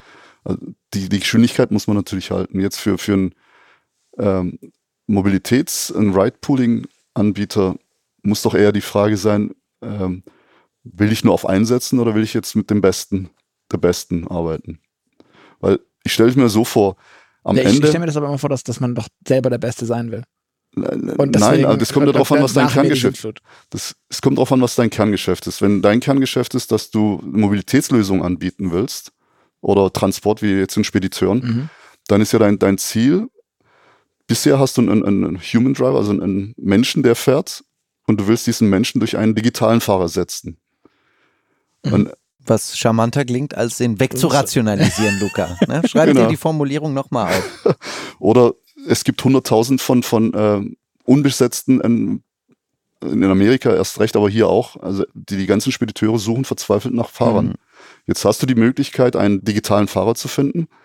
Und da musst du ja nicht sagen, ich muss jetzt diesen digitalen Fahrer unbedingt selber entwickeln. Wenn dein Geschäft der Service ist, kannst du ja auch sagen, vielleicht gibt's in England einen, der fährt dort sehr gut, einen, der in Italien die Kurven besser hinbekommt, einer, der in China die Umstände kennt, einen in Amerika. Ich vermute mal, dass es nicht einen Fahrer geben wird, sondern es wird verschiedene Fahrer geben und, und die Kunst, kommen wir zu uns, diese Abstraktion, ist, dass man diesen Service als auch die Software und die Hardware und an all das so abstrahieren kann, dass man tatsächlich nachher den, von dem einen Fahrer zum anderen überspringen kann, ohne dass man das gesamte System neu entwickeln muss. Mhm. Und damit kommen wir dann aber auch zu dem, was ihr macht, warum ihr auch beide heute hier sitzt. Ähm, Genau. Weil sich jetzt ja rauskristallisiert hat, dass nachdem das eine Startup nicht mehr da ist, weil es irgendwie getilgt wurde, weil jetzt versucht wird, sich aufzusplitten bei Moja. Da sollt ihr bei helfen mit Apex, richtig? Äh, Ja, im Groben. Also das, da geht es hier um die Abstraktion. Was, was wir als Apex ziemlich gut hinbekommen, ist das, was in der ROS-Welt schon üblich ist, dass wir die Abhängigkeiten von, von der Computing-Hardware und, und in dem Software, die da drunter ist, als auch im Cloud, dass wir das so abstrahiert haben und entkoppelt haben, dass für uns es relativ einfach ist, ähm, neue Herausforderungen anzunehmen. Und zwar Herausforderungen, die ähm, wir nicht wussten, dass sie kommen werden. Das sind Beispiele, es gibt einen neuen Sensor, es gibt neue Hardware, jetzt en- entscheidet sich, ähm, der Hersteller vom, vom Computer wird ausgetauscht durch jemand anders oder der digitale Fahrer. All diese Veränderungen haben wir in unserer Architektur so abstrahiert, dass, dass es relativ einfach ist. Und viel wichtiger ist aber die Arbeitsmodell, wie wir arbeiten und, und Moja arbeitet. Wir arbeiten nach der gleichen Spielregeln. Wir sind im gleichen Spiel. Ähm, und, und das hat uns die Zusammenarbeit irrsinnig vereinfacht. Okay, aber wie sieht die Zusammenarbeit aus? Was ist jetzt genau euer Job für Moja? Weil am Ende seid ihr ja Lieferant und Moja ist der Auftraggeber, richtig? Das ist richtig. Was soll Serkan für, für dich bauen? Ja, ich habe das ja vorhin schon mal anklingen lassen. Ähm, vielleicht nur mal einmal kurz ausholen. Ne? Also Moja beschäftigt sich mit diesem kundenzentrischen Dienst. Mhm. Ähm, und ja, wir sind eigentlich agnostisch auf den digitalen Fahrer. Also für uns ist es nicht wichtig, welche Marke das ist, ähm, wa- was wir da draufschreiben. Ich glaube, das ist auch für einen Kunden relativ uninteressant. Äh, wir brauchen halt die Fähigkeit. Ne? Also in dem Moment, in dem wir, in dem wir auf ähm, manuellen Fahrer verzichten können, haben wir eine andere wirtschaftliche Situation und andere Skalierungsmöglichkeiten, die uns dann erst ermöglichen, ähm, ein verlässliches Angebot zu machen und dann diese Verkehrswende wirklich zu erreichen. Also mit mehreren tausend Autos in Peakzeiten dann auch unterwegs zu sein. Das ist anders nicht möglich. Das ist für uns der Punkt, der uns interessiert. Ähm, und diese Agnostik, die zeigt sich dann vor, für uns schon in Richtung Fahrzeug. Äh, da haben wir jetzt als erstes wirklich ähm, cooles und, und super wichtiges Fahrzeug, den Alivas AD. Und äh, die zeigt sich äh, in Richtung SDS-System, was für uns ein Teil von einem Gesamtsystem ist, äh, wo wir einfach Parameter haben, wie, wie zuverlässig sind die, wie ist die ODD, also zu welchem Zeitpunkt kann ich das Fahrzeug verwenden, in Regensituationen, auf welchen kartierten Straßen kann ich es verwenden. Äh, das sind für uns wichtige Parameter. Aber das ist im Prinzip extern von Moja. Was nicht extern von Moja ist, äh, ist die Frage, wie kann ich end-to-end, auch in so einem autonomen Szenario, mit Passagieren umgehen? Wie kann ich äh, denen wieder dieselbe Customer Experience geben? Wie können die sich zu jeder Zeit in dem Auto behütet und sicher fühlen? Haben die richtigen Interaktionsmöglichkeiten? Und das ist genau das, was wir in dem Passenger Management machen. Es ist ja letzten Endes so, äh, dass ein Fahrzeug Achso, vor, Vorsicht, ich habe, glaube ich, den Begriff Passenger Management jetzt verwendet, ohne ihn einmal kurz zu erklären. Die Idee ist also wirklich genau die Interaktion mit äh, den Fahrgästen im Fahrzeug durch eine Software, die einmal im Fahrzeug stattfindet, aber auch durch sogenannte Remote, Operators abzubilden. Das heißt, da die Fahrernebenaufgaben, die ein Fahrer heute so nebenbei macht, ne, der wird euch die Tür öffnen, oder er wird äh, auf äh, spezifische Situationen im Fahrzeug reagieren mit einer Ansprache ähm, oder eingreifen, was auch immer. Äh, das müssen wir jetzt auch digital abbilden. Sonst können wir halt nicht äh, Menschen alleine im Fahrzeug transportieren. Genau, und äh, das ist einmal sicherheitsrelevant. Das findet im Auto statt. Und da ist für uns Apex AI genau der Partner, der es ermöglicht, ganz ähnlich wie, wie in so einer Partnerschaft mit, äh, mit AWS für die Cloud, äh, bestimmte Verantwortung zu übernehmen. Für uns ist das die Fähigkeit, letzten Endes zertifizierbar zu sein und ein Framework für uns zu schaffen, dass Entwickler die sich eher mit kundenzentrischen Funktionen beschäftigen und auch eher nicht Steuergeräte für ein ABS oder sonst was programmieren, sondern eher komplexe Routinen und äh, mit, mit vielen Ausnahmesituationen, mit der Interaktion mit der Cloud, dass die effektiv arbeiten können. Und da sind wir eine Partnerschaft eingegangen. Einmal durch die Verwendung der Middleware können wir auch sicherheitsrelevante Softwareelemente so implementieren, die später auch Homologationsgegenstand sein für ein Gesamtsystem, was äh, im EU-Recht gefordert ist, dass auch zum Beispiel dieser Remote Operator tatsächlich Homologationsgegenstand ist oder seine Aufgabe. Und das, äh, da öffnet uns einfach Apex mit ihrer zertifizierten äh, Technologie die Tür. Und das Zweite, was, was für uns auch toll war, dass Apex, ihr habt ja gesagt, ist ein Startup, ist also eine sehr junge Firma, und es war von Anfang an klar, dass wir, dass wir auch Apex Engineers bei uns in den Teams haben, die unsere Entwickler enablen und äh, denen wirklich den Weg weisen, wie mit der Technologie umzugehen ist. Ganz genauso macht mhm. das ja zum Beispiel AWS mit ähm, Good Engineering Practices und whatever. Und genauso arbeiten wir jetzt auch mit Apex in dem Bereich zusammen. Okay, um das nochmal zu verstehen, das heißt, Apex liefert quasi eine Art Middleware, sagtest du, die ja. zwischendrin ist und ihr seid quasi der Zugang zum Kunden. Der Kunde macht was über euch. Apex sitzt dazwischen und dann kommt da ein GM Cruise, der lenkt dann das Auto. Das ist so der, der, der Plan. Sicher kein GM Cruise.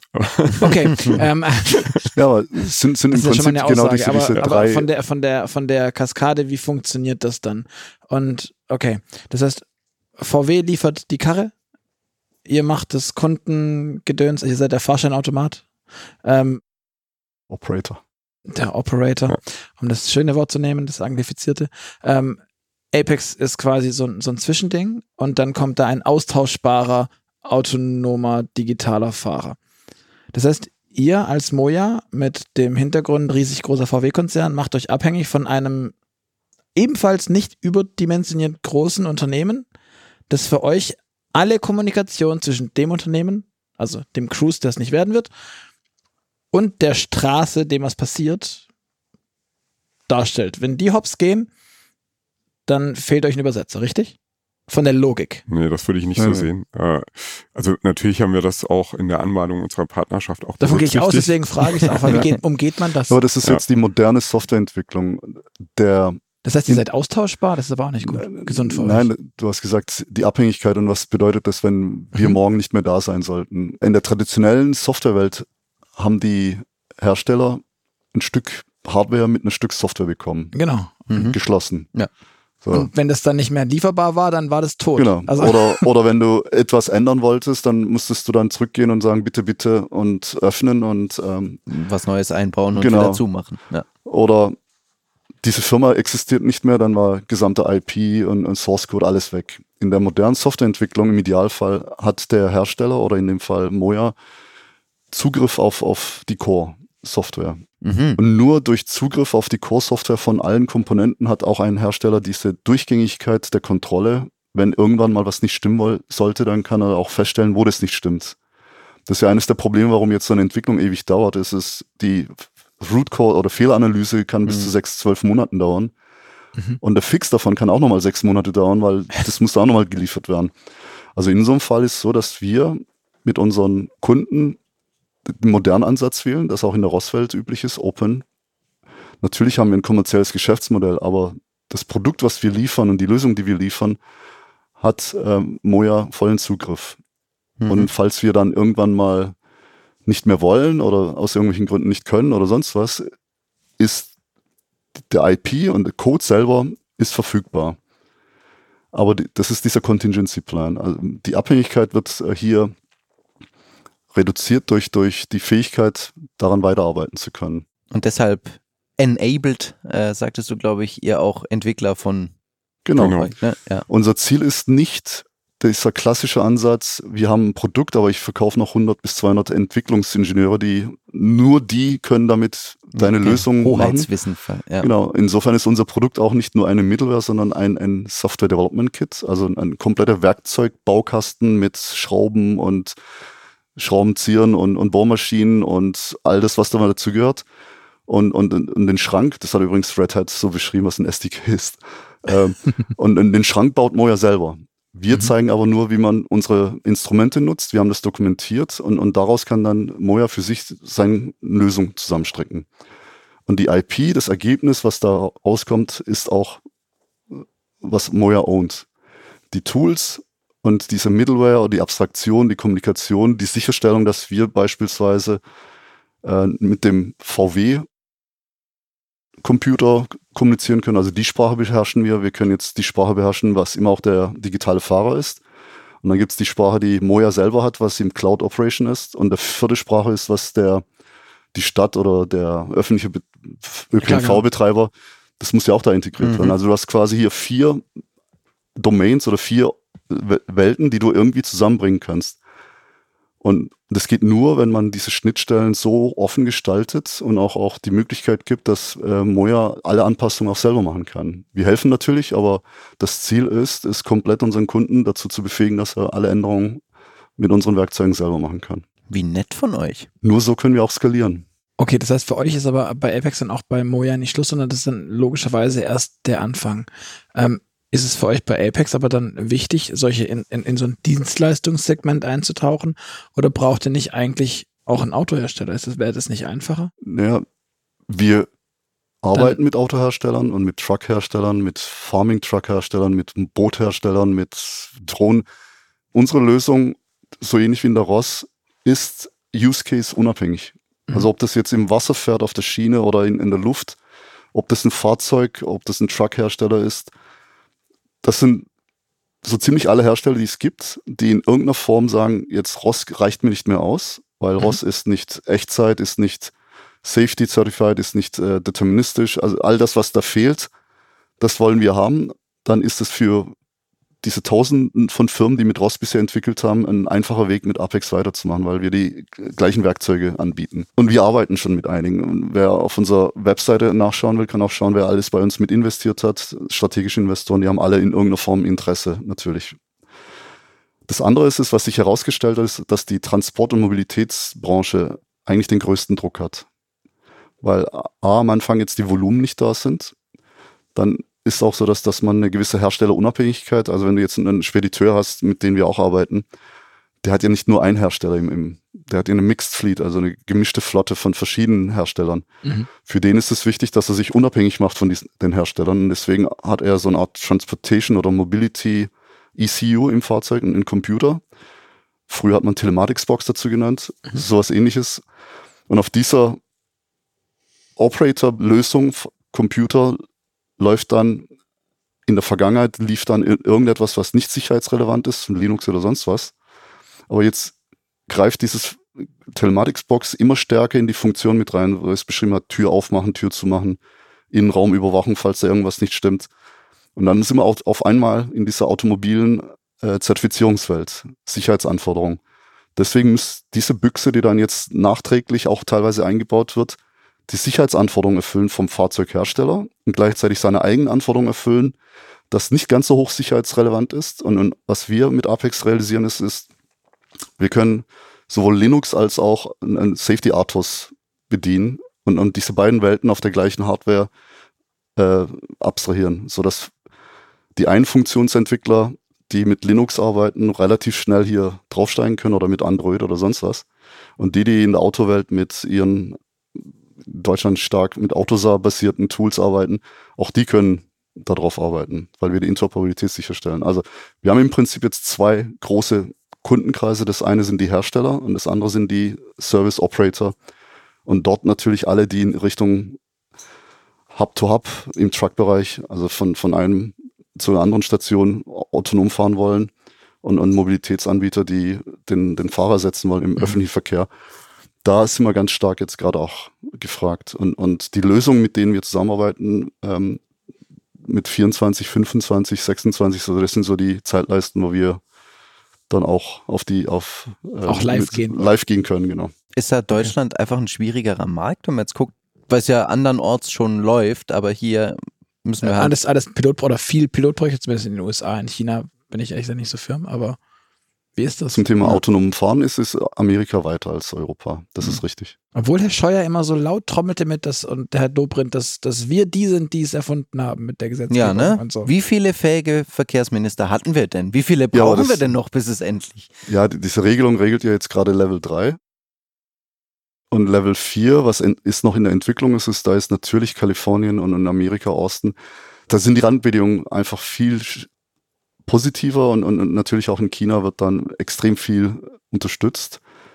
In Europa waren natürlich die ersten Shuttles, EasyMile und Navia, das waren meine ersten äh, Research-Projekte. jeder, ich muss sagen Dorfbürgermeister, aber jeder, der irgendwas Marketing machen wollte, hat so, so ein Fahrzeug in, in, in seinen Hof gestellt und hat vor drei, vier Jahren schon behauptet, wir haben autonome Shuttles, aber die, die, die, die können nicht sieben gelesen, Tage, ja. 24 Stunden Betrieb. Und das ist, glaube ich, der wesentliche Unterschied. Mhm. Du hast ja, das, das würde ich auch nochmal unterstreichen. Genau. Also man kann natürlich, es gibt Unterschiede zwischen USA und China und Europa oder Deutschland. Aber äh, die lassen das teilweise auch drastischer aussehen, als es vielleicht ist. Ne? Also ich glaube, in den USA ist es am wichtigsten, äh, fake it until you make it. Ja. Äh, sehr früh äh, eine Vision zu zeigen, sehr früh am Markt zu sein. Und ähm, das ist eigentlich eine, eine Kultur, die wir hier nicht haben. Ähm, das heißt aber nicht, dass, dass man hier auch konsequent auf solche Themen hinarbeitet. Und ich habe auch den Eindruck. konsequent faked. Nein, ähm, äh, dass äh, unsere Verkehrsminister da auch ein ganz offenes Ohr haben und, äh, und auch wirklich also intensiv äh, das unterstützen. Also ich würde jetzt äh, nicht den, den Eindruck haben, dass es da in anderen Ländern deutlich mehr Unterstützung gäbe. Mhm. Aber jetzt nochmal das mit den Pilotprojekten, das ich, das wird uns nämlich oder mir auch immer wieder erzählt, ähm, in den USA, ja, weil du sagtest auch sehr kann, dass die weiter sind da wird aber mir dann immer wieder, ja, schon, die sind schon weiter, aber das ist alles keine richtige Serienzulassung, das ist alles. Nee, ich war bei, so beim, beim Level 4 Softwareentwicklung, diese, diese autonome Softwareentwicklung auf dem höchst, aus diesem mhm. höchsten Automatisierungsgrad. Da, da sind die amerikanischen Firmen, chinesischen Firmen auch, auch ähm, haben auch die Luft länger durchzuhalten, weil sie auch, auch viel Kapital zusammentragen. Mhm. Das ist einer der Unterschiede wahrscheinlich in Europa, dass das ähm, hier freies Kapital nichts ganz so einfach ist. Und, und wenn du jetzt eine Milliarde verbrennst, äh, im nächsten Jahr nochmal eine Milliarde zu finden, ist, ist hier extrem schwer. Geht mir auch ständig so. Ja. aber was ich, was ich aber glaube, der Unterschied, der wesentliche Unterschied hier ist, ist tatsächlich, dass äh, wir haben viele vor zwei Jahren Firmen gehabt, die gesagt haben, die entwickeln eine autonome Software und, und haben das auf ihrem PC, Industrie-PC gemacht mit Linux. Und wir haben dann damals gesagt, hey, wenn ihr Safety, das schafft ihr mit, mit dem Setup nicht. Da müsst ihr euch echt Gedanken machen. Aber das Ziel war zuerst mal, ein Demo hinzubekommen, das Nachweis zu zeigen, dass es läuft. Jetzt sind sie ein, zwei Jahre vor Serienanlauf oder Operation-Anlauf und haben realisiert, oh. Es kommen irgendwelche Juristen, die sich das angucken und sagen, genau, das Freunde, kriegen wir nicht hin. Hm. Und jetzt, was machst du? Faken? Das kannst du nicht. Schwierig, das ist eine ja. Zertifizierung, das ist Normalisierung. Dann wird entweder noch mehr Geld reingesteckt, um das Ding nachzuentwickeln, weil mhm. man vieles am Anfang vergessen hat. Oder man versucht, irgendwelche Partner wie uns noch irgendwie doch sagen, reinzuholen. Oder dein Telefon klingelt. Genau, aber dann kannst du ja auch nicht irgendwie so ein Suicide, so ein Selbstmordprojekt äh, wollen wir auch nicht machen, wo du jetzt, das ist auch nicht gesund. Also insofern ist so eine realistische Planung viel besser. Du hast einen mhm. Plan, das ist ein, ein, ein Betrieb, das Ding soll ja nicht nur ein Fake sein, sondern das wird im, im Teil der öffentlichen Verkehr in Hamburg. Und deswegen muss er auch ganz andere Anforderungen erfüllen. Das wird mhm. in dem ID-Bus in der Serienentwicklungsqualität äh, mit allen Anforderungen integriert. Auch da müssen wir alle Anforderungen erfüllen. Also hier, hier haben wir zum ersten Mal offiziell äh, können wir über ein Projekt sprechen, wo wir alle wichtigen Anforderungen erfüllen und dann aber nicht diesen Himmel von, wie heißt es, Himmel, so ein Himmelfahrtskommando. Nee, äh, Versprechen. Ah, das Blau, vom Himmel. Blau, Blau vom Himmel versprechen, ja. Genau. Du hast gerade den ID-Bus genannt, ja. äh, haben wir vorhin schon gesagt, ne, dass das ähm, jetzt aufgebaut wird. Aber wenn die Software jetzt spezifisch auf den ID-Bus angepasst wird, wie leicht ist es denn modulierbar? Also kann das auch mit anderen Autos funktionieren? Ist nicht ein bisschen dünn, jetzt nur auf ein Modell zu setzen? Oder ist das das Konzept? Nein, das ist nicht das Konzept. Das, das seht ihr ja auch sonst, dass äh, sich Automobile weiterentwickeln. Mhm. Und äh, der ID Bus ist, ist ein, eine super Plattform, um einzusteigen. Und der bietet uns zum Beispiel schon mehr Sitzplätze als, als andere Fahrzeuge, ist kein Pkw, Klar, ja. hat, eine, hat eine ordentliche Einstiegsqualität, also Dinge, die uns interessieren, Mhm. sind da schon gegeben. Aber man konnte sich natürlich vorstellen, dass man noch, ähm, noch sehr viel weiter ähm, spezialisierte Fahrzeuge hätte zu dem Zweck. Wir Zum sind aber jetzt Beispiel? nunmehr einfach erstmal in einer Erprobungsphase und in Mhm. einer frühen Kommerzialisierungsphase. Und äh, da ist es viel interessanter, zum Beispiel wirklich ähm, auf diese Stückzahlen zu kommen. Und dann ist es natürlich wirklich großartig, mit einem Unternehmen wie VW dann jemand zu haben, der auch diese Stückzahlen an autonom fahrenden Fahrzeugen ähm, produzieren kann. Das ist praktisch, ja. Ähm, der, der Gegenansatz wäre zum Beispiel sehr gut geeigneter äh, Fahrzeuge in Kleinserien herzustellen. Mhm.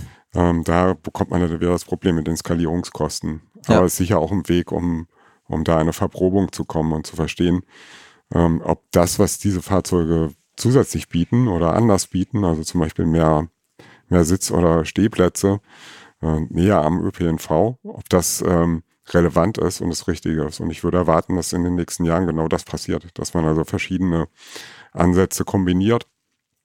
Für Moja ist es auch ein, ein logischer Schritt. Wir sind grundsätzlich erstmal ein Digitalunternehmen. Mhm. Also wir interessieren uns für das Geschäftsmodell, für den Kundennutzen und äh, sind dann natürlich äh, in der Lage und bereit, verschiedene Fahrzeuge zu verwenden. Aber die Hardware ist das notwendige Übel quasi.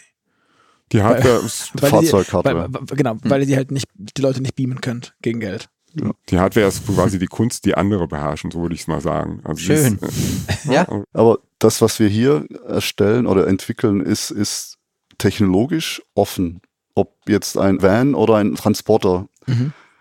das ist an der Stelle relativ, Solange der Sensor drin ist, der das ermöglicht, solange der dass man Computer, generell die Integration stattfindet, genau. Okay.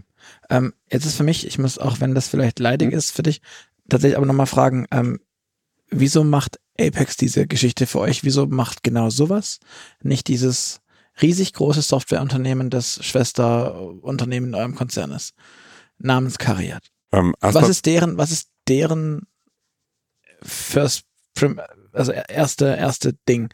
Weil, wenn ich es richtig erinnere, ist Argo hops gegangen und dann heißt es, dass die sollen jetzt zu Cariat gehen, die Jungs, die da gearbeitet haben, weil wir kennen die. Aber die machen jetzt nicht das, was die dort machten, offensichtlich. also ich glaube, also ich hatte ja eben die Kunst, die andere beherrschen gesagt. Ich glaube, äh, Cariat beherrscht die Kunst, äh, Serienfahrzeuge ähm, weiterzuentwickeln im Volkswagen-Konzern mit den ganzen Marken und haben da einen hohen Fokus drauf und das ist auch extrem wichtig für das Unternehmen. Und ähm, eine Kunst, die für uns Apex beherrscht, ist in diesem kleinen Ansatz, in so einer äh, ja, Startup-ähnlichen Inkubation sehr schnell mit uns zu arbeiten und ähm, mit auch ähm, einer sehr kleinen Anzahl von Menschen gemeinsam schnell Innovation zu betreiben. Denn was uns jetzt eigentlich interessiert, ist ähm, nicht ja, ein, ein Serienfahrzeug, in dem wir millionenfach das verbauen, sondern eher die Möglichkeit, im nächsten Jahr mit Kunden in Hamburg das zu verproben, daraus zu lernen und schnell Anpassungen durchzuführen. Und dafür haben wir unser Team aufgesetzt und dafür haben wir auch das Partnering durchgeführt mit, mit Apex. Finde ich spannend, weil ich hatte es zu Beginn. Das eine schließt ja aber nicht das andere aus. Ja, ja, genau, weil- weil- Cariat, Cariat hat ja auch nicht den Anspruch, alles selber zu entwickeln. Auch jetzt im letzten ja, das, wir haben ja festgestellt, dass sie das auch nicht können, so richtig. Dass da auch andere Unternehmen noch dazugeholt werden müssen, weil das auch einfach vielleicht Ja. nicht geht. Das wäre, glaube die- ich, die auch überheblich zu sagen, dass, dass Die Autoindustrie hat das ja auch kann. nie so gemacht. Also ich meine, Genau. das ist ja, das war, ja für, mich war das bei Cariat am Anfang das der, der größte, äh, wa- was mich schockiert oder irritiert hat, ist, man hat jahrelang auf ein, auf ein ultra breites Zulieferernetz, Tier One und so weiter gezogen und dann, wir machen jetzt alles selber und davor wurde einem von einem Conti, von einem Bosch, von einem wem auch immer unfassbar viel Software und Steuergeräte, Sensoren etc. geliefert. Dann hieß es, Ja. das, das macht jetzt Aber- Cariat geschwind. Genau. Aber ich, ich will diese, diesen Konflikt hier nochmal auflösen, was Cariat und Apex. Cariat entwickelt sowohl Funktionen wie Infotainment, ADAS, Telematics. Es gibt viele, viele Funktionen und arbeitet aber auch mit Partnern wie, wie ein, ein Linux-Distributor und QNX, Realtime. Also insofern ist ja nicht so, dass das Cariat alles in der gesamten vertikalen Wertschöpfungskette machen kann und, und auch will. Und Apex-Positionierung ist, ist hier wirklich im unteren Bereich, in dem Base-Software-Bereich. Was on top kommt, das kann jeder entwickeln, auch ein Cariat. Wir sind da am, beim Endkunden nicht sichtbar. Wir sind under the Mhm. curtains. Insofern ist es kein Widerspruch. Der Hidden Champion. Hin, zumindest immer hin. So, der, so, Okay, verstehe. Noch zur Zeitschiene. Du sagtest, 2024 ähm, sollen wir das erste Mal dann die Früchte eurer Arbeit sehen in Hamburg? Oder? wir, wir kommen nach Hamburg, oder? Luca? Ja, sehr gerne. Ja. Ihr seid natürlich eingeladen. Machen wir Das eine Special Edition bei uns. Sehr gut. Das wäre so. Wir machen eine wilde Kiez-Tour und dann schauen wir mal, ob uns ein Genau. Moja findet. Das hört sich nach einem. Plan an. Kriegst du eine spezielle Route von Moja für Oh, deine au- Tour. Auch, Eine- auch spannend. Das Das ist ist- neu, mit dem Tourismusbüro abgestimmtes Konzept. Auch schön. St. Pauli-Spiel noch kurz. So. Nehmen wir auch mit. Ja. Nehmen wir auch mit. Why not? Alles klar. Ich glaube, es war jetzt sehr, sehr, sehr viel zu dem Thema. Wir werden, also nehmen wir mit, wir werden bald automatisiert fahren können in Deutschland, Mhm. obwohl das Gesetz, wenn ich es richtig verstanden habe, noch nicht so ganz so weit ist. Wir haben jetzt Level 3 legalisiert, so richtig. Bin gespannt. Das wird cool. Ich, ja, finde ich auch. Ich freue mich irrsinnig. Ich Ehrlich. Zeit wird's. Also, wir haben schon so lange drüber berichtet, jetzt will ich auch mal haben. Ähm, zu guter Letzt, an jedem Move-Podcast gibt es ja immer noch unser, unser kleines A-B-Fragenspiel. Ähm, ich würde vorschlagen, da wir heute zwei Gäste ausnahmsweise mal wieder haben, ähm, wir haben das mit dir ja schon mal gespielt, Serkan, deswegen machen wir das Genau. heute mit dem Ralf. Ralf, du kannst dich einfach für das Für und Wider entscheiden. Du hast ja selber gesagt, du bist Podcasteur, du kennst es, du kennst die Fragen. Vielleicht bist du sogar vorbereitet und hast dir coole Antworten ähm, bist du mehr der Typ Streamingdienst oder CD und Schallplatte? Ganz eindeutig Streamingdienste. Ich hätte es jetzt schön gefunden, wenn das so ein, so ein komplettes Gegending wäre mit, Gegenpol. nee, nee, ich äh, schall, ausschließlich Analogfotografie und Schallplatte. Genau. Äh, Ferrari oder Tesla? Ja, das kannst du ja denken, beides nicht so richtig. Ähm, Ich hätte jetzt vor einem Jahr mit Freunden Tesla gesagt. Äh, Ich glaube, ähm, der Eigner von Tesla hat sich im letzten Jahr relativ demontiert. Das fällt mir jetzt zusehends schwer, deswegen sage ich jetzt einfach mal Ferrari. Ist okay. Äh, Apple oder Google? Schwierig, beides. Ähm, ja, Also du si- sitzt hier mit einem iPhone zumindest, wenn ich das Genau. richtig sehe. also persönlich nutze ich äh, iPhones und, und die Technologie finde ich auch für den Firmeneinsatz extrem gut. Ähm, ja, meine Familie, da, die ist, sind begeisterte Google-Nutzer und äh, ich, ich glaube, ich sehe gerade den besonderen Wert in, in dieser Konkurrenz, in diesem ähm, Wettbewerb, auch in der Dass Kultur, da die zwei zu steht. große Unternehmen sind, die, die, die fernab von allen arbeiten. Ja, die sich aber trotzdem beide natürlich in ihrem gegenseitigen Wettbewerb schon sehr, sehr voranpushen und Mhm. auch einen hohen Kundennutzen erzeugen. Okay, jetzt äh, arbeitest du in Hamburg, äh, Metropole, bist du mehr der Typ äh, Loft in der Stadt oder altes Bauernhaus auf dem Land? Loft in der Stadt. Ich wohne auch mitten in Hamburg auf St. Pauli. Okay. Auto oder Fahrrad? Ganz eindeutig Fahrrad. Ganz eindeutig Fahrrad, okay. Extremadler.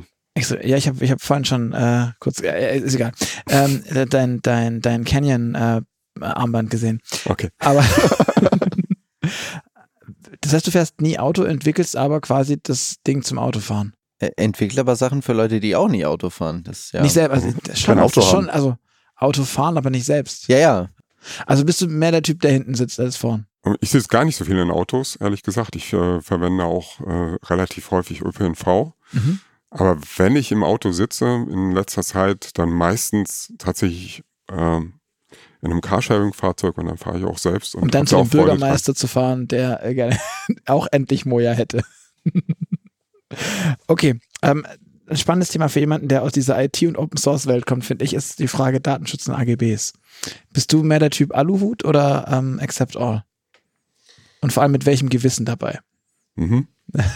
ähm, ähm, privat oder auch ähm, impulsiv äh, ganz klar accept all und ähm, beruflich natürlich mehr Aluhut und, und auch äh, da kommt ja ein Stück Verantwortung mit rein. Ne? Okay. Ähm, Frage nach dem Adrenalinspiegel und dem, dem eigens gewünschten. Mehr der Typ Fliegenfischer oder Motorradfahrer? Ja, so leicht in Richtung Motorradfahrer. Ja, also schon Ad- Adrenalin ist wichtig. Mhm. Star Wars oder Star Trek? Star Wars. Das hätte ich nicht gedacht jetzt. Ja? Ich hätte auf Star Trek gesetzt. Ich habe dann Trekkie ge ge Äh, gewittert. Aber gut, es, ich, ich mag beides. erklären, woran Insofern, das liegt. Kaffee oder Tee? Kaffee, Steak oder Falafel? Falafel, Nachteule oder Lerche? Ein 8 Euro. Also doch mehr IT als Automotive. Okay. Ähm, alles klar. Absolut. An euch beide vielen, vielen Dank für all die Infos, die Erklärung und äh, die, die Einblicke. An euch da draußen vielen Dank fürs Zuhören. Ihr hört wieder von uns am Freitag in zwei Wochen. Und bis dahin freuen wir uns, wenn ihr uns ein Feedback hinterlasst. Deswegen schreibt uns gerne eine Mail, ganz klassisch, an podcast.move-magazin.de. Ein Kommentar bei iTunes beantwortet einen der Fragen bei Spotify oder bewertet auch da gern den äh, Podcast. Uns freut es, wenn ihr uns schreibt. Ähm, gerne auch, wenn ihr eine Frage habt an einen der beiden Gäste. Die werden wir weiterleiten. Ich bin mir sicher, ähm, dass die sie auch beantworten, oder? Ja, super gern. So, genau. Sehr schön. Wieder, wieder, wieder zur, zur Antwort genötigt am Ende des Podcasts. Vielen Dank dafür. Abgerungen. Ähm, ja, dann sage ich nochmal vielen Dank. Tschüss Genau. und bis zum nächsten Danke Mal. und Ja, tschüss. hat Spaß gemacht. Danke. Danke.